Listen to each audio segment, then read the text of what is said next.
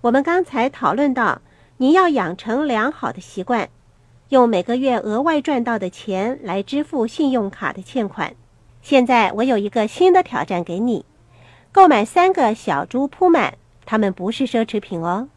在三个铺满上分别写上储蓄、捐献以及投资，这是轻而易举的事情。罗伯特也曾经说过三个小猪铺满的故事。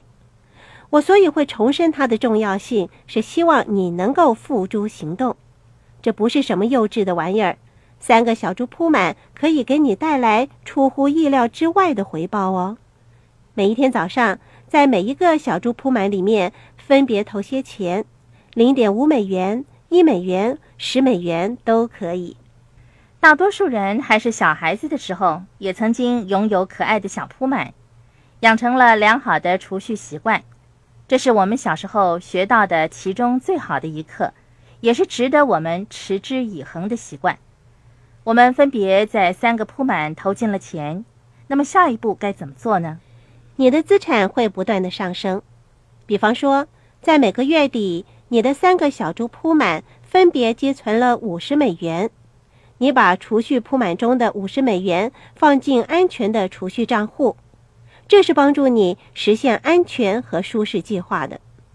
我们每个人都需要有安全和舒适的计划，安全和舒适是很重要的成分。在每个月底，把用作捐献的五十美元捐赠给慈善机构或者教堂。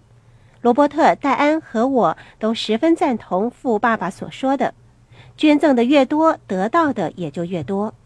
捐赠对我们的人生以及财务状况都有十分重要的影响。你可以用投资铺满中的五十美元来购买资产。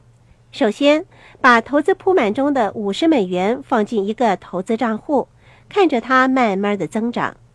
现在已经有五十名雇工为你辛勤的工作喽。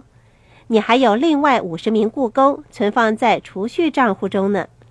我们还要好好的利用存放在投资账户的钱，创造出更高的利润。你说对不对呢？是的，我再说一遍，储蓄是协助你实现安全这个目标，让你感到幸福和满足，不用为支付信用卡债务而终日忧心忡忡；投资则是让你获得乐趣。